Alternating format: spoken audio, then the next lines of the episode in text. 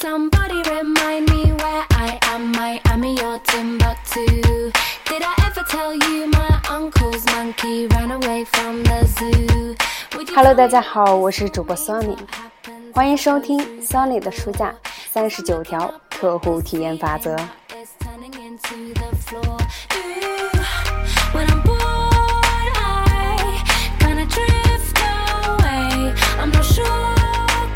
那么在上一节的内容当中呢，我们了解到了客服的禁忌，绝不要与顾客起争端。那么在这一节里面，我们还是来学习另外一条禁忌，就是第三十四条法则。除了不用担心，永远不要说不这个字儿。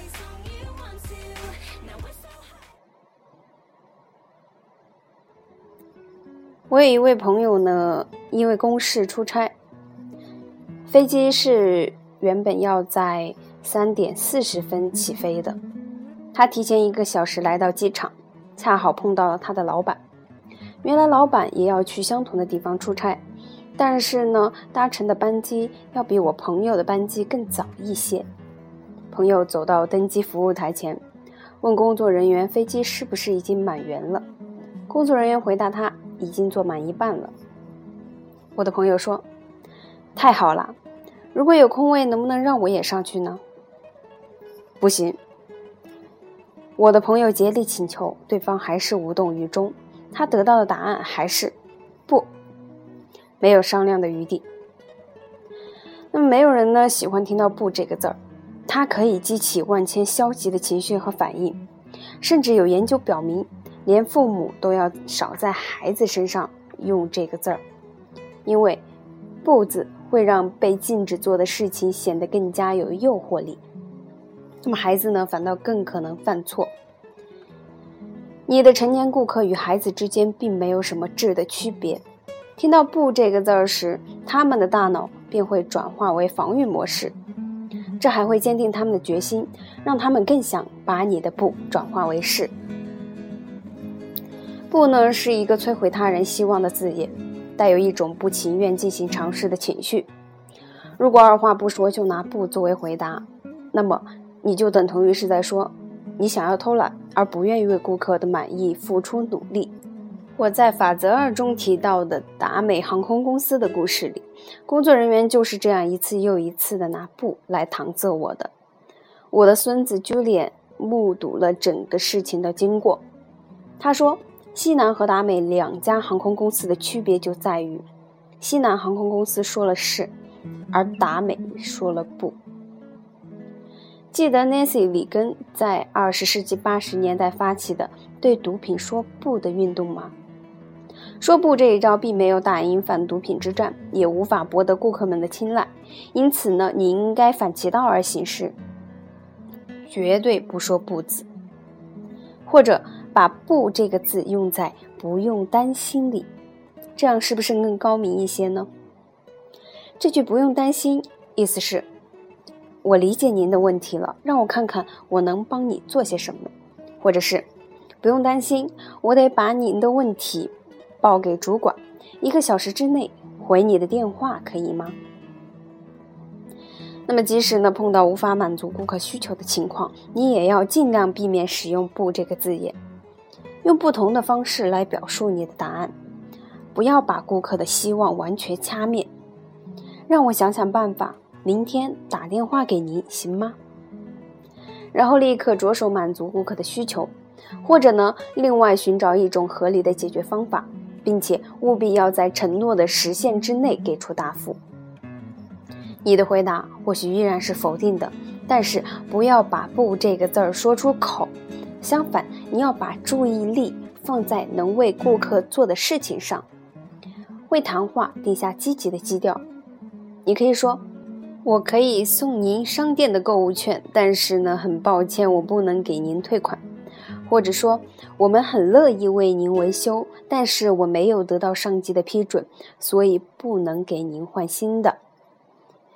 你的顾客或许会感到失望，但是仍然会感谢你真诚的付出，因此也就很有可能继续会在你那里消费。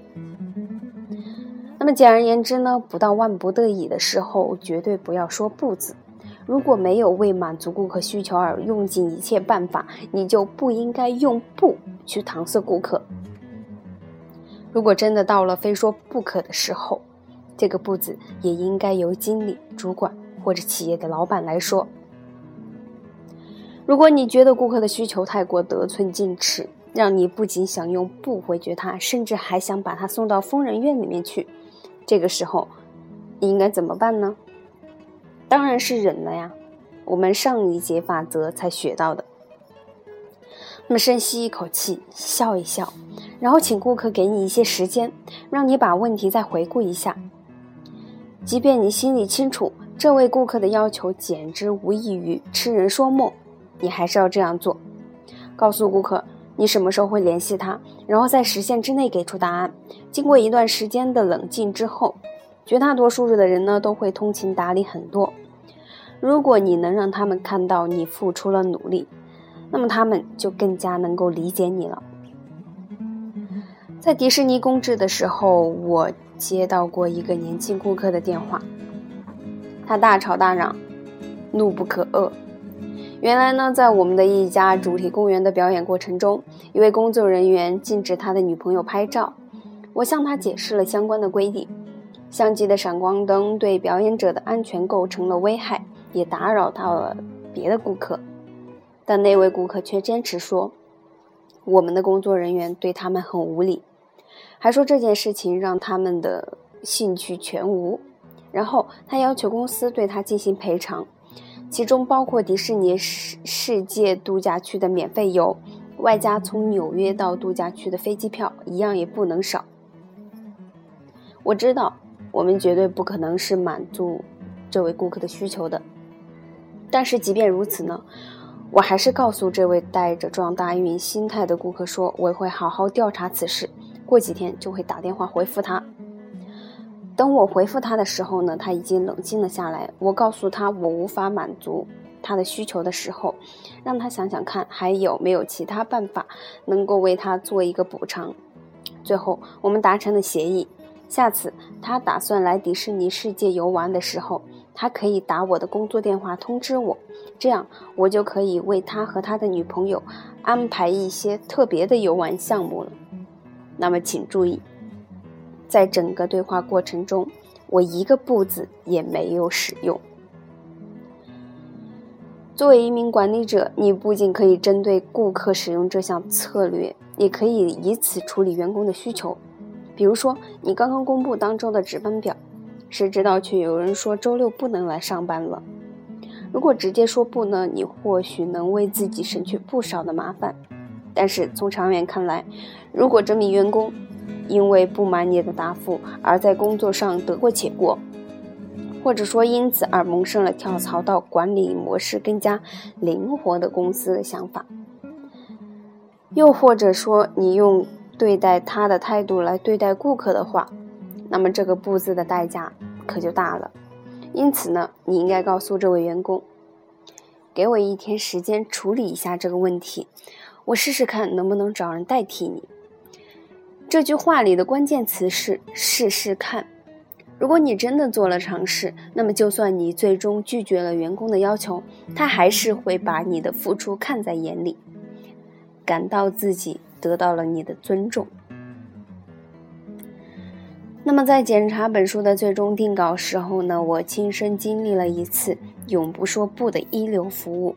当时，我和普利希拉恰好在旅行途中，住在伊斯坦布尔的一家名为“西巴利”的、拥有十六间客房的旅馆。一天傍晚，普利希拉问大堂服务生亚瑟尔·瑟坦卡亚有没有。曲奇饼。那么我们并没有看到曲奇饼，菜单上也没有标注。但亚瑟尔不仅没有给出否定的答案，反而问我们：“需要加糖吗？”普利希拉回答道：“加糖。”亚瑟西微笑的走开了。几分钟过后呢，他有一些上气不接下气的端着一盘巧克力曲奇回来了。布利希拉感觉到他可能是跑到旅馆外面特地去买的，于是便问他是不是这样。亚瑟尔坦言说，这份曲奇的确是他跑到另外一家旅店拿来的。结果是普利希拉吃到了美味的巧克力曲奇，亚瑟尔拿到了一笔不菲的小费，我得到了一个好故事。西巴利旅馆则在此诗中得到了我的大力推荐。最重要的一点呢，是在绝大多数的情况下，相对于不假思索的用不去搪塞过去，努力寻找解决办法呢，永远是上上策。在我的人生字典里，“不”这个字是带有消极不快的色彩的。但是呢，不用担心，在我听来却如同天籁。相信你的顾客也一定有同样的感觉。好，那么今天的学习内容呢，到这里就结束了。下一节的内容呢是第三十五条法则：灵活应变。诚然，对顾客实施零灵活度的政策呢，往往能够为你省不少的力气。但是，这样的态度是无法构建起顾客对你的信赖和忠诚度的。想要赢得顾客的心。你必须学会用灵活的态度，把每位顾客和每一个事件当作独立的个体，用心去一一的处理。好，那么更多的内容呢，将在下一节展开，期待大家的收听和关注。今天的节目到这里就结束了，再见。